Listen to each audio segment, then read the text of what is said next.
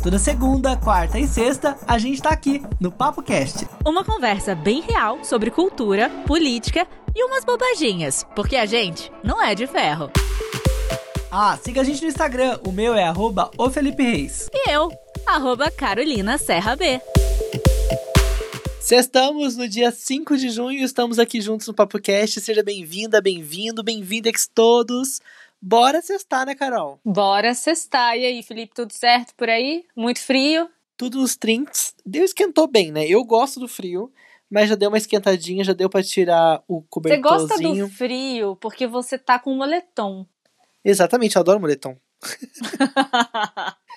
eu amo, amo. Mas ó, aqui também deu uma esquentadinha, tá mais tranquilo, mas sinceramente, se fez frio agora, que a gente tá no outono, né? Eu sou péssima com, com as estações do ano. A gente tá no outono e o inverno começa em junho? Julho? Inverno é o próximo agora, é, já é agora, daqui a pouco. Mas é julho ou é junho? 22 de junho, eu acho. Então, imagina no inverno, gente. Eu tô chocada já, assim. A gente tá no papinho de elevador, você não tá achando? Tum, papinho de elevador. Você não acha? Não. Não, a, temperatura é total papo de elevador. Nossa, tá frio, né? Gente, e aí o Bolsonaro, hein? Caramba. Papo, papo imp. Nossa, CPTEC. É. Mas não será só CPTEC imp aqui, não. Vamos falar sobre outras coisas. A gente vai falar sobre coisas bads, mas coisas também um pouco mais animadoras. Até porque a gente gosta de filmes, gosta de série, e a gente quer saber como que estão os festivais, os festivais de curta, de cinemas pelo Brasil. E a gente vai trazer uma organizadora de um festival que está no circuito nacional e vai explicar pra gente como que tá a quarentena, tá impactando aí esse festival. Daqui a pouquinho a gente vai saber sobre isso. A gente vai falar também sobre aquela história que aconteceu lá em Pernambuco, né, no Recife, na região metropolitana, que acabou de uma forma super trágica.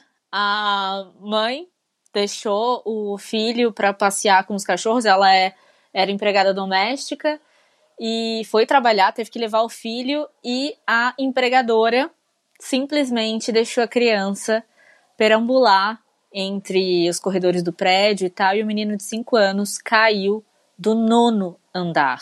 A mãe e criança negra e a empregadora branca. Então a gente levanta também aquelas questões. Será que a pandemia, a quarentena é para todo mundo? Quais são os privilégios né, das pessoas nesse momento?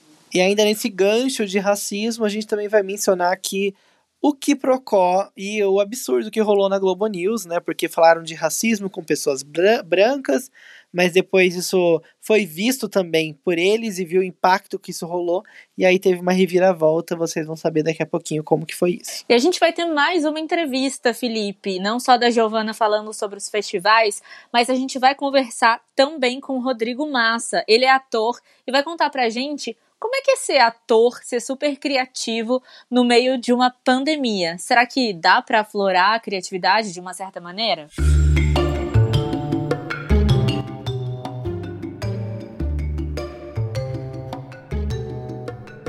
Carol, vamos começar o PapoCast de hoje com uma notícia muito triste, né?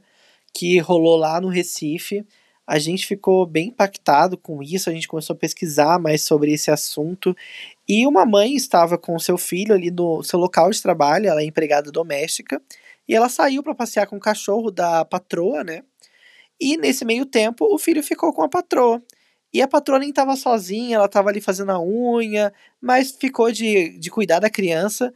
Mas a história não terminou bem e não terminou bem por, por motivos assim muito específicos, né?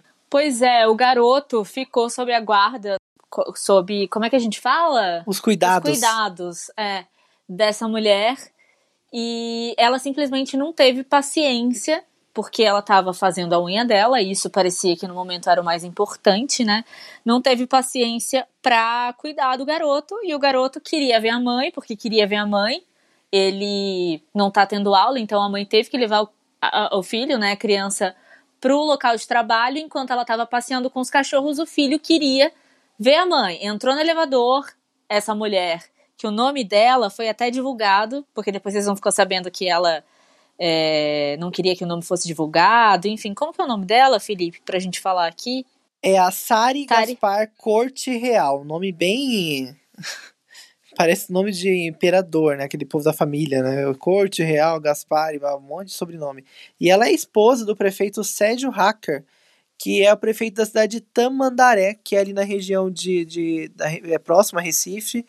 Então, assim, parece que tinha uma, uma questão muito explícita em não divulgar a identidade, né? Exatamente. Eles quiseram proteger ali, a mulher não queria que o nome dela fosse vinculado com isso, ainda mais porque a família era negra e ela é branca. Então a gente mais uma vez fala sobre aquele privilégio, né, de quem é que está indo para as ruas trabalhar. Não teve o direito, né, de ficar em casa e teve que levar o filho. E essa criança entrou no elevador, subiu até o nono andar e de lá caiu porque algumas algumas algumas reportagens falaram que ali tinha acesso aonde a mãe dele estava e ele provavelmente viu a mãe andando, garoto de 5 anos, queria chamar a atenção da mãe, queria fazer alguma coisa e acabou caindo, escalou um negócio que tinha ali no, no, no condomínio e ele acabou caindo do nono andar. E, gente, essa mulher, ela estava fazendo as unhas com uma manicure que não era para estar na casa dela, porque esse serviço não é essencial.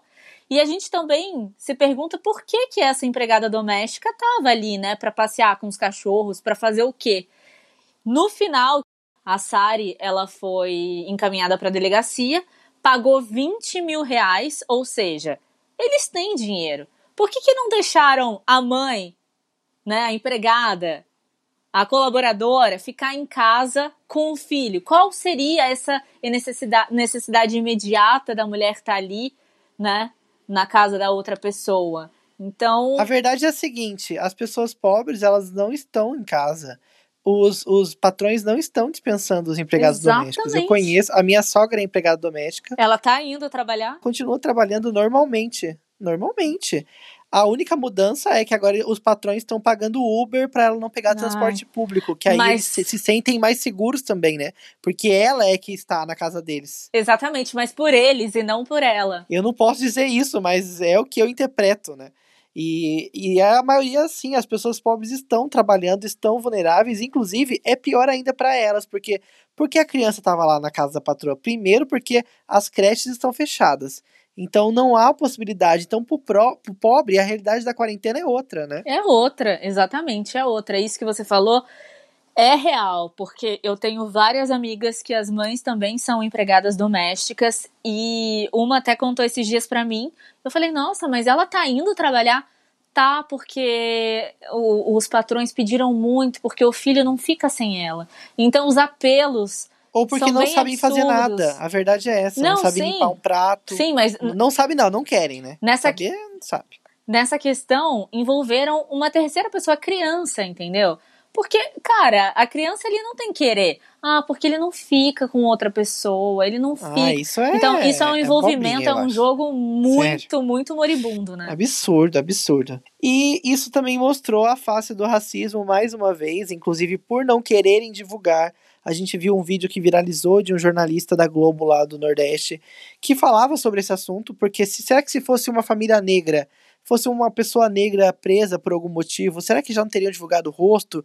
Já não teriam gravado imagens dessa pessoa sendo presa? Já não teriam falado o nome dela? Mas agora porque é uma mulher branca, mulher de um prefeito, Aí tudo bem esconder as identidades, tudo bem falar que, ah, de acordo com a lei, como está em processo, ainda não foi concluído, não pode se falar.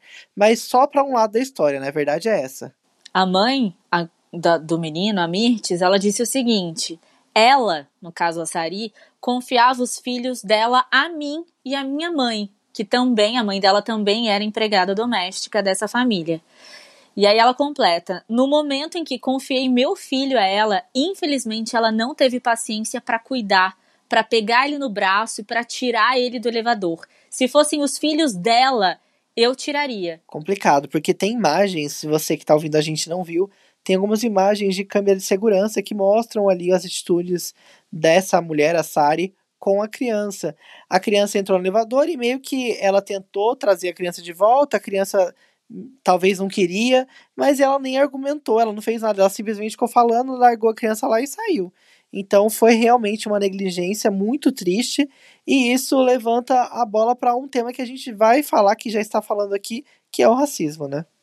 Então, mais uma vez a gente vê isso e eu queria falar também que eu sei que a gente vai abordar mais um caso de racismo daqui a pouquinho, que eu tava no Facebook agora 15 minutos antes da gente começar a gravar e um cara que eu sigo tirou um print, colocou lá de uma pessoa que eu também sigo no Facebook falando coisas absurdas, falando coisas absurdas, racista.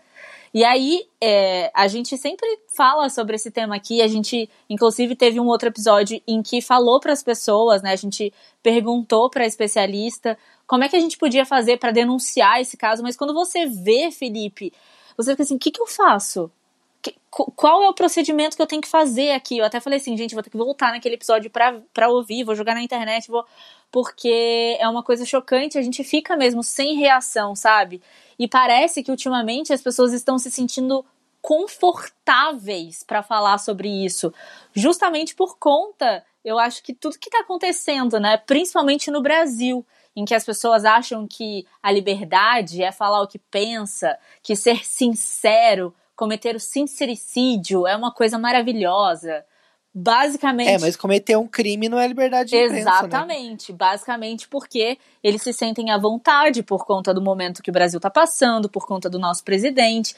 Então você é, precisa entender o que é liberdade e o que é crime. E essas pessoas não entendem. Então, se você, por algum acaso, se deparar com alguma publicação, com alguma coisa é, relacionada a isso e a outros tipos de crimes também, racismo, homofobia, enfim, é preciso denunciar. É preciso. A gente agora precisa estar atento, sabe, a essas coisas, porque elas vão pipocar, assim, de uma forma absurda. Porque as pessoas. Até porque a internet não é terra de ninguém, né? A verdade é essa. Se a pessoa cometeu um crime ali, ela tem que ser responsabilizada, como se fosse na vida real.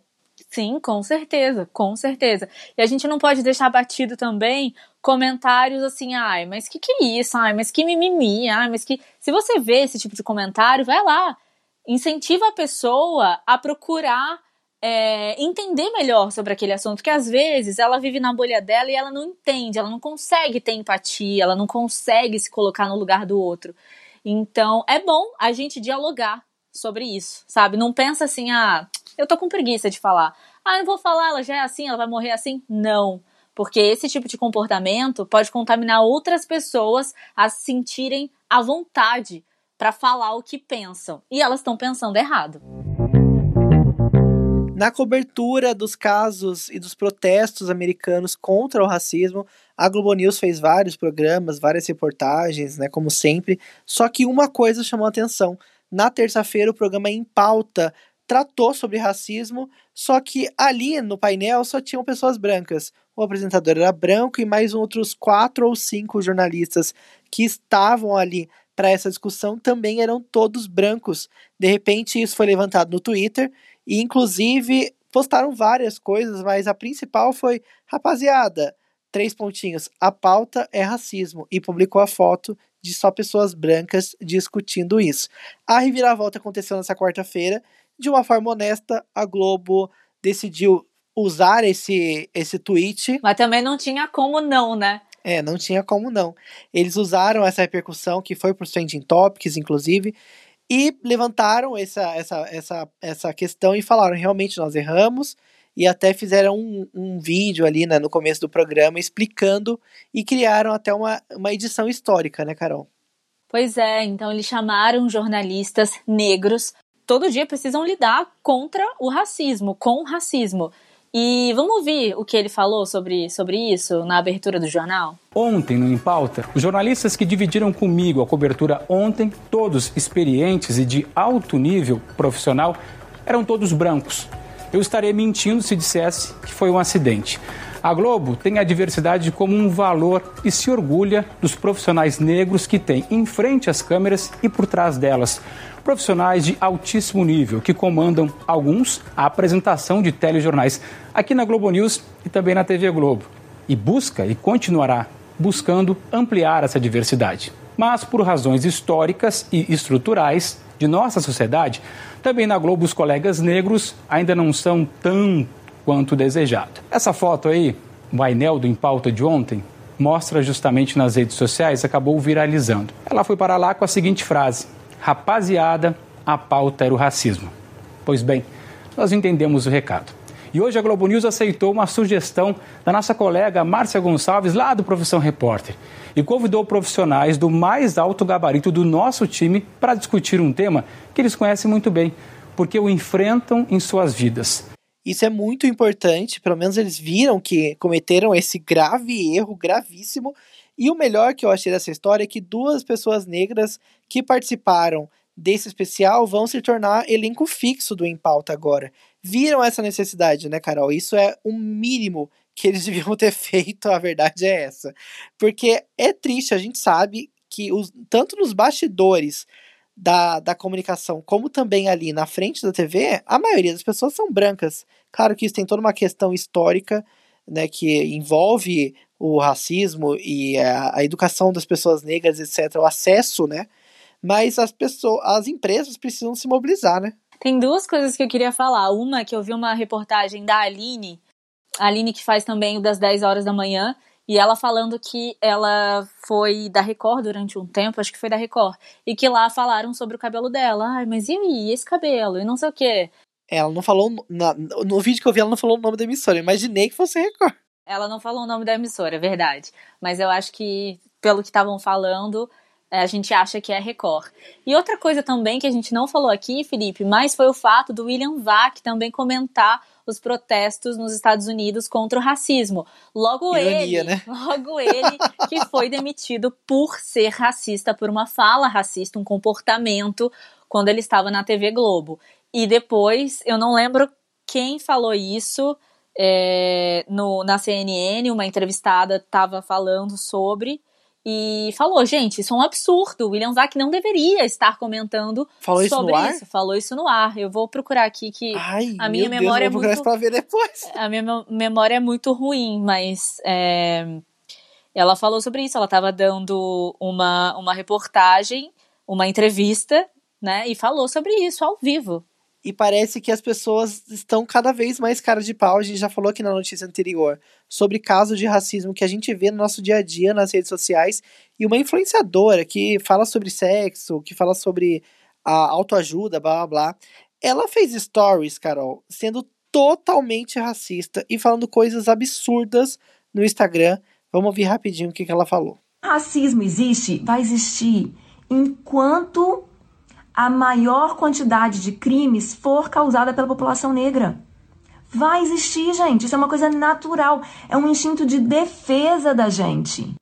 Vai ser sempre natural, normal e instintivo do ser humano ter um pouco do que a gente chama de racismo, julgar a pessoa pela raça. Então, se você tá num parque à noite, no escuro, e você vê uma pessoa andando e essa pessoa é negra e ela tem os, os trejeitos de uma pessoa que parece ser um criminoso, você vai ficar com mais medo do que se você visse uma pessoa branca de terno e gravata. Isso é natural do ser humano, tá? E qual é o meu ponto com isso aqui? O racismo sempre vai existir enquanto a, a maioria dos crimes forem causados pela população negra. Que bizarro. Chocante bizarro. E ela ainda foi no Instagram falando que editaram, né, os stories dela, mas eu não tô vendo nenhuma edição não nisso, gente. Tem como editar isso? Não. Não. Chocante. E é bom a gente denunciar, é bom que a gente tenha em mente sempre racistas não passarão. E só quero complementar aqui foi a Alexandra Baden Loras. Ela que foi ativista que falou sobre o William Vac lá na CNN. Eu vou encontrar esse vídeo depois, que eu tô curioso para ver isso. Ela é ex-consul ex-consuleza da França no Brasil. Consuleza, nem sabia que existia esse termo, gente. Olha. É. Então, essa, essa agora, agora falando desse, desse áudio que a gente ouviu agora, dessa pessoa racista, é a Luísa Nunes Brasil. O mais bizarro é que ela ganhou pelo menos uns 10 mil seguidores desde que colocaram essa notícia no ar, pelo que andam falando na notícia ali do Mídia Ninja sobre esse conteúdo ao invés das pessoas denunciarem, elas estão dando engajamento e seguindo essa mulher, sério, com essas atitudes absurdas. Eu acho isso muito triste. Eu acho que racismo, como a gente disse aqui a, a, na notícia anterior, é crime e a gente tem que denunciar como um crime, gente. Não ficar pensando, ah, é a opinião. Pelo amor de Deus. Não, não existe, não existe. E, e, isso vem de novo à tona, né? Porque se, se, se existem pessoas que estão seguindo essa mulher, existem pessoas que só estão esperando uma brechinha para poder achar que, pode, que podem falar o que pensam e tal. Então, quanto antes a gente denunciar, a gente colocar a boca no trombone e falar sobre essas pessoas, melhor melhor. Vamos dar uma amenizada no assunto que tá bem tenso. Vamos falar sobre cultura, sobre audiovisual, que é uma coisa que a gente gosta muito de falar aqui no Papo Cast. Pelo amor de Deus, deu certo, foi aprovado pela Câmara aquela ajuda emergencial para as pessoas que trabalham com cultura, que a gente sabe que nesse momento de pandemia de transmissões de um vírus, não tem como a gente fazer evento. E essas pessoas vivem no palco, né? Vivem ali dos eventos, né, Carol? E esse setor, ele movimenta e emprega, né, 5 milhões de pessoas, movimenta 170 bilhões de reais por ano. Então, é um setor que a gente tem que tem que fazer valer, né? Ele movimenta o Brasil também. Então, essa notícia é muito boa. E falando em todo esse universo do audiovisual, a gente vai conversar agora com um cara que é muito criativo, mas que eu tô querendo saber o que, que ele faz na quarentena, o que, que ele tá fazendo nesse período em que tá todo mundo em casa, né? Rodrigo Massa, seja bem-vindo ao PavoCast. Oi, Carol. Oi, Felipe. Obrigado pelo convite. Feliz de estar aqui com vocês no PapoCast. O Rodrigo Massa, ele construiu uma carreira internacional Felipe, ele já atuou em novelas do canal Televisa, também tá com uma série na Netflix chamada El Dragão. Hum, tem que deixar a língua mole para falar espanhol, né? E aí, El Dragão. El Dragão. e ele canta também, ele faz muitas coisas. Então, eu queria saber como é que fica a vida de um ator no meio da quarentena? Fica sem trabalho, né? É complicado, porque não é uma profissão que dá para fazer home office, né? É, eu vejo que a maioria dos meus companheiros lá do canal estão estão aproveitando que agora a gente tem um pouco mais de tempo para ter mais presença nas redes sociais, né? Estão fazendo vídeos, TikTok, né? É, que as redes sociais são parte fundamental né, do, do trabalho do, do ator. É, eu também, no meu caso, eu tô mais presente no, no Instagram, no, no, no Twitter, é, do que antes, né? É, e, e, eu adoro ter esse contato, né, com, com os fãs. Estou fazendo mais lives, né? Tô conversando com a galera, com a galera e eles ficam felizes, né? É, e sempre que a gente tem essa oportunidade de trazer um pouco de alegria para as pessoas, eu acho que é, é super bom, né? Aproveitar.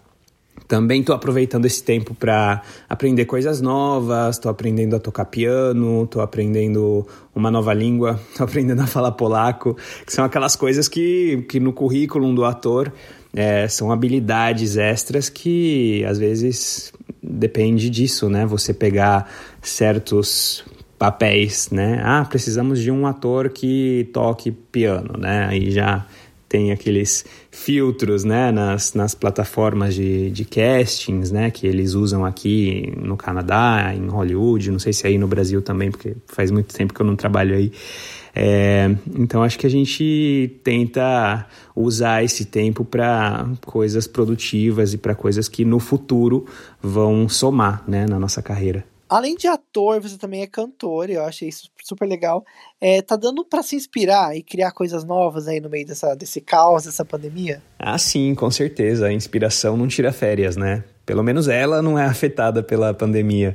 Eu tenho escrito muitas músicas ultimamente, eu costumo sonhar com, com música, né? Assim que tô, tô sonhando com certa situação e de repente tem uma trilha sonora aí no meu sonho e é uma música que eu tô compondo enquanto tô dormindo, né? E, e eu tenho acordado com música na cabeça, olha, não vou falar todo dia, mas pelo menos umas duas ou três vezes é, por semana durante toda essa situação é que eu acho que a gente tem muita coisa para falar, né? É, tanta coisa que está entalada, impotência diante de toda essa situação. É, é frustrante E eu acho que, como músicos, a gente acaba encontrando é, uma terapia muito eficaz na, na música, né? Obviamente, que é a nossa, a nossa via de escape quando você está precisando desabafar, quando você está precisando tirar alguma coisa que está entalada na garganta, você senta e escreve uma música. Eu acho que nesses momentos tão complicados é quando eu escrevo as minhas melhores músicas. Você já trabalhou em séries da Netflix, da Televisa também apresentou The Voice, né? E tem uma carreira aí cheia de filmes, cheia de séries. Como é que você vê o futuro dessas produções no audiovisual depois da pandemia? Olha, eu tenho assistido várias palestras online que estão fazendo aqui no Canadá, nos Estados Unidos também, de produtores, diretores, empresários, conversando assim, né, com, com os atores sobre o, o futuro do show business. e, e olha, a visão deles é muito positiva, porque o entretenimento ele tem uma demanda interminável, né? Todas aquelas séries, aqueles filmes que a galera precisa estão aí acumulando e, e, e, precisam ser produzidos, não tem, não tem outro jeito, né? É, então, é, o que eles estão comentando muito por aqui é que vai ter duas ou três vezes mais produções do que a gente tem normalmente, né? Isso significa trabalho para todo mundo, não só para atores, mas também é, para todo mundo que, que, trabalha em produção, né? É, iluminação, é, áudio, diretores, todo mundo. E claro que isso vai também significar é, um jeito diferente, né, de produzir. Eu, por exemplo, agora eu tenho um comercial que eu vou gravar amanhã.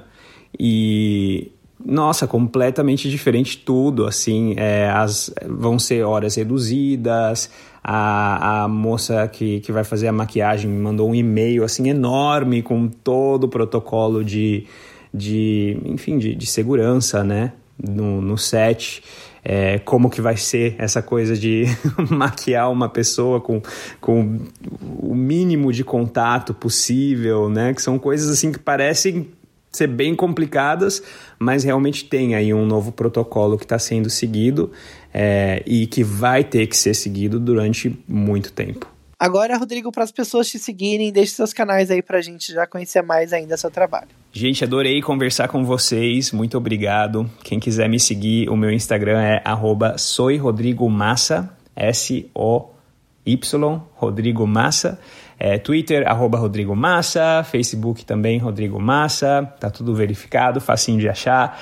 É, e eu vou convidar vocês também para visitar o meu canal do YouTube, youtube.com barra Rodrigo Massa Oficial. Tem vários clipes aí bem legais para vocês assistirem. É, eu vou recomendar hoje O Melhor Amor Que Eu Nunca Tive, ou é, Acabo de Sonhar Contigo. São músicas bem legais, vocês vão curtir bastante. Um abraço para todo mundo, se cuidem, por favor, e fiquem com Deus.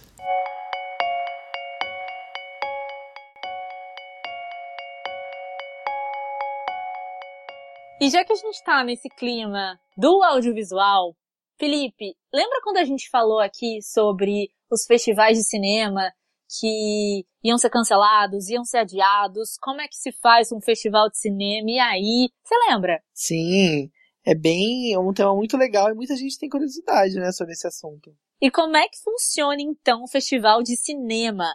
Para isso a gente vai conversar com a Giovana Mara, ela é jornalista, produtora cultural, tem um livro publicado e é produtora executiva do Festival Gato Preto. Então, Carol, o Cinefest Gato Preto acontece desde 2004 ele reúne vários curtas, ele faz um trabalho muito legal, tanto no Vale do Paraíba, como para a galera do Brasil inteiro que se inscreve para participar.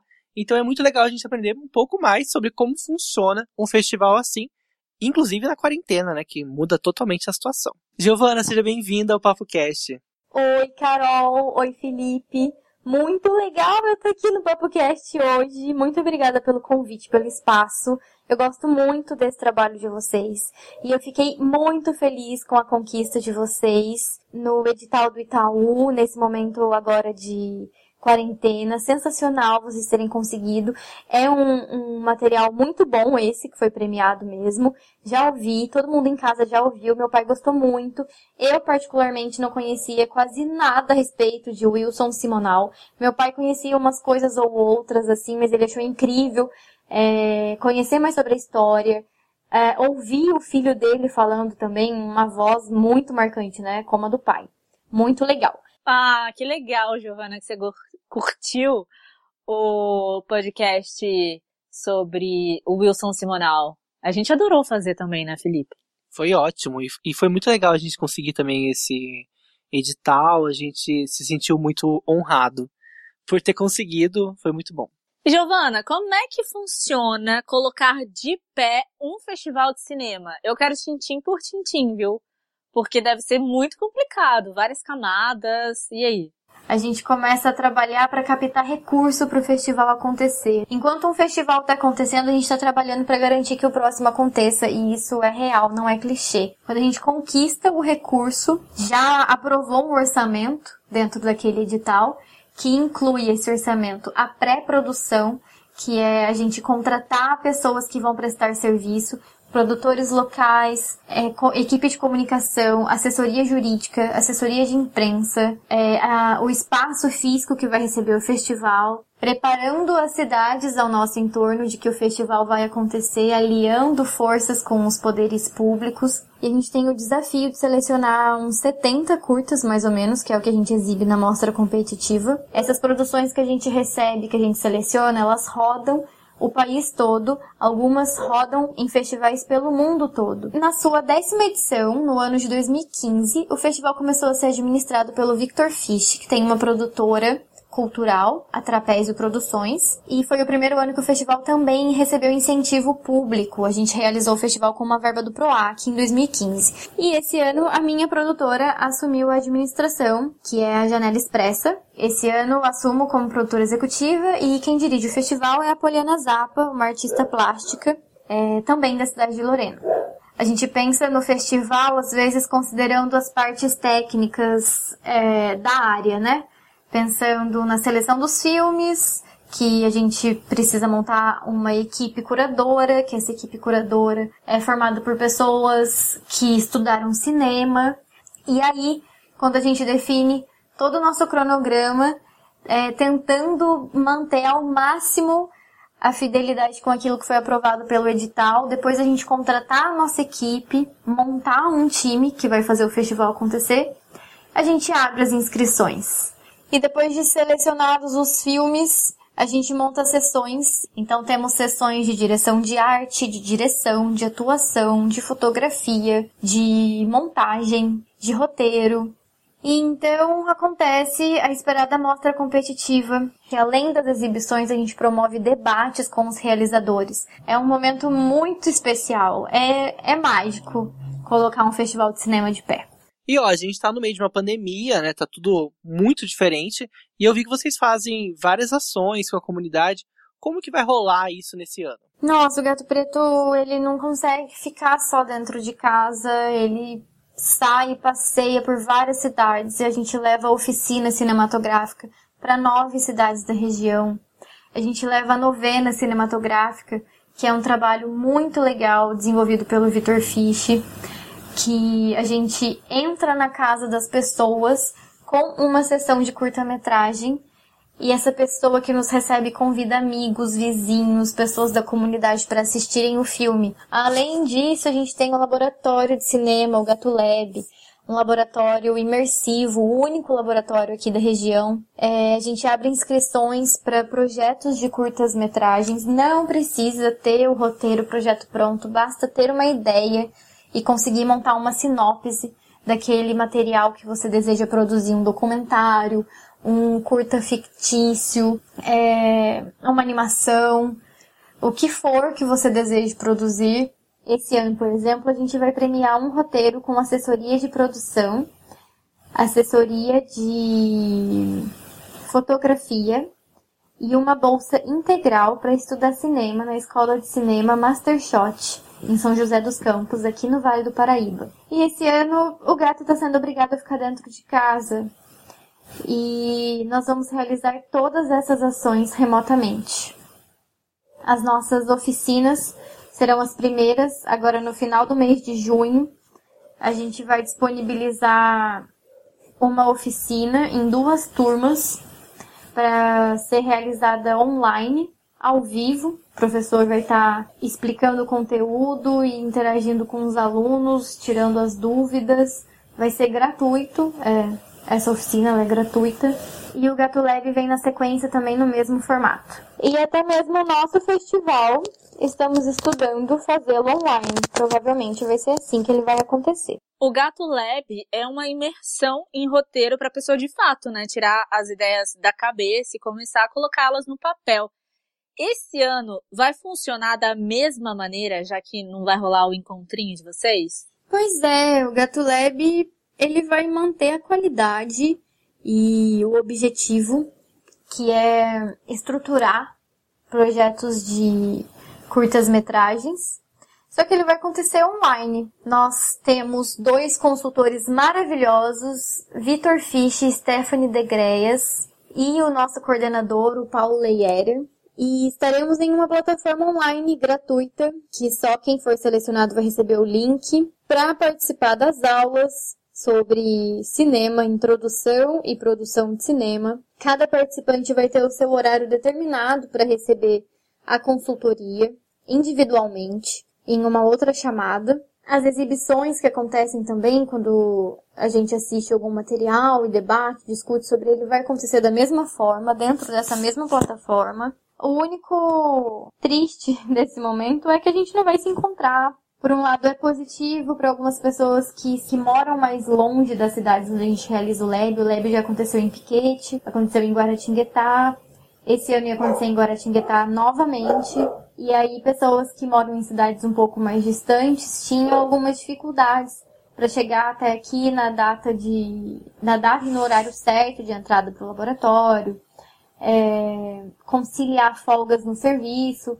E agora nesse momento isso facilita um pouco para algumas pessoas. E a gente trabalhou muito para manter a qualidade do laboratório e a gente conseguiu uma parceria muito legal com uma escola de cinema aqui da região, a Mastershot. O roteiro escolhido no final do laboratório pela equipe do Lab e equipe do festival, ele vai ser premiado com uma consultoria de produção, consultoria de direção de fotografia e vai ganhar uma bolsa integral para estudar cinema na escola Mastershot. Isso é muito legal. Então a gente se dedicou para que o Gato Lab aconteça da melhor forma possível nessa condição que a gente enfrenta agora. Agora o que todo mundo quer saber como que se inscreve, Giovana, como que a gente faz se quiser participar. Basta entrar no nosso site cinefestgatopreto.com.br, acessar o nosso formulário de inscrição que é bem simples preencher os seus dados e colocar ali a sinopse da sua ideia de curta-metragem. Então você não precisa ter o seu roteiro pronto, nem iniciado. Você precisa ter uma ideia concreta, com começo, meio e fim na sua cabeça, que você consiga explicar o que você quer fazer e você consiga construir uma sinopse a partir disso. A sinopse é aquele resumo do resumo sobre o filme uma síntese bem completinha e bem pequenininha sobre o que o seu filme aborda, o que seu filme vai contar.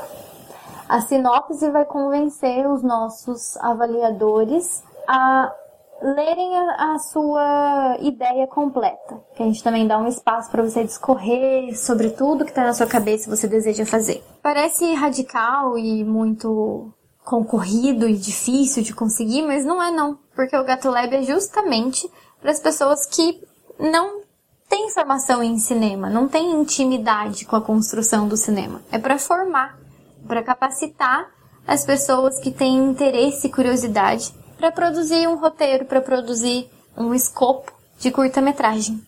E claro que hoje, sexta-feira, é dia das indicações. Eu vou pedir para você indicações então de três curtas que são sensacionais e que todo mundo com certeza vai assistir nesse final de semana? Manda pra gente, Giovana. Eu não faço parte da curadoria, mas eu trabalho com o recebimento dos curtas, né? A Priscila Cabete é a produtora responsável por esses recebimentos. Então eu acabo assistindo alguns filmes e aí eu tenho alguns filmes para indicar. Vou indicar filmes que estão abertos no YouTube, porque para rodar em festival, uma informação aqui. Os filmes geralmente não podem estar públicos. Isso acontece em 90% dos festivais. São poucos os festivais que não têm essa regra. Então, não são todos os filmes legais que eu consigo assistir no festival que estão disponíveis para vocês conhecerem e assistirem agora. Eu vou falar alguns que eu gostei muito e que já não rodam mais festivais e estão disponíveis no YouTube. Primeiro filme que eu vou indicar é Estamos Todos Aqui. É um documentário meio fictício sobre pessoas pobres e ocupações irregulares. Também sobre o espaço da mulher trans na periferia. Só dá um Google, tá no YouTube, tá fácil de ser encontrado. Segundo filme que eu vou indicar, segundo curta, O Hospital da Memória. É um curta-metragem em preto e branco, maravilhoso, que conta sobre a nossa relação com as memórias digitais e como nós somos apegados às memórias digitais e acabamos nos desconectando das nossas memórias físicas, do que a nossa mente é capaz de lembrar, do que nosso corpo é capaz de reviver como um corpo que tem memórias. último filme que eu vou indicar, Vidas Cinzas, um documentário fictício aborda uma situação extrema. Na gestão pública, não se tem dinheiro mais para sustentar as cores da cidade do Rio de Janeiro. Então, o Rio de Janeiro corta as cores e passa a ser cinza. É um documentário sensacional. Tem depoimento da Marielle Franco antes dela ser assassinada. É incrível, vale muito a pena assistir. Nossa, arrasou demais. Já vou procurar, já valeu pela indicação de hoje. Adorei, adorei. Gostei também. Agora conta pra gente aí quais canais que a gente pode encontrar o Gato Preto, se alguém quiser conhecer mais sobre o trabalho de vocês. Falando aqui sobre onde vocês podem achar a gente, Instagram e Facebook. Somos Cinefest Gato Preto nessas duas plataformas. Só procurar a gente lá, mandar um miado de mensagem que a gente adora, comentar miadinho nas nossas fotos, é, interagir com o que a gente fala sobre os filmes, as informações que a gente coloca sobre o cinema nacional, acompanhar os materiais que a gente vai lançando para divulgar a nossa programação, para não perder nada. E tem o nosso site oficial que contém informações dos festivais passados, como, como os filmes premiados, é, os cartazes, que a gente também tem premiação para cartaz no festival. Também conhecer um pouco da história, acompanhar alguns dados interessantes que a gente vai levantando sobre o cinema. É cinefestgatopreto.com.br. A gente está lá também.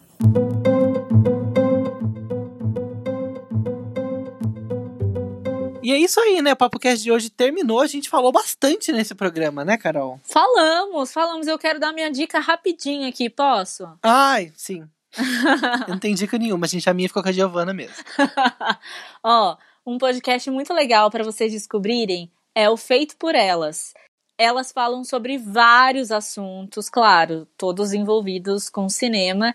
E esse episódio de agora, que elas acabaram de lançar, é muito legal. E eu não sei se você conhece essa série, mas Soul Colored Live. Já ouviu falar nessa série, Felipe? É muito antiga. Não. Dos anos. Como que é? My Soul Colored Life. Hum, não, nunca ouvi falar. Ela é muito antiga, é de 94. Você nem tinha nascido, né? Eu nasci em 92, querida, 92, tá? Mas eu era muito novo mesmo para conhecer. Então, elas falam sobre diversos assuntos, tem muitos filmes legais que, ela batem, que elas batem um papo. Então, se você gosta de cinema, é só você procurar, então, o podcast feito por elas. Elas também estão no Instagram, no Facebook, dá para dar uma olhadinha e escolher seu episódio favorito aí. Arrasou então. Bora, né? Agora vamos embora de verdade. Nessa sexta-feira, nos vemos na segunda. Mas você siga a gente no Instagram, né? O PapoCast tem Instagram também, arroba o PapoCast. E siga a gente também, nosso perfil pessoal. O meu é o Felipe Reis. E da Carol é Carolina Serra Bea. Bea, é isso aí, Bea. gente. Beijo. Beijo, gente. A gente se ouve de novo na segunda-feira. Até lá.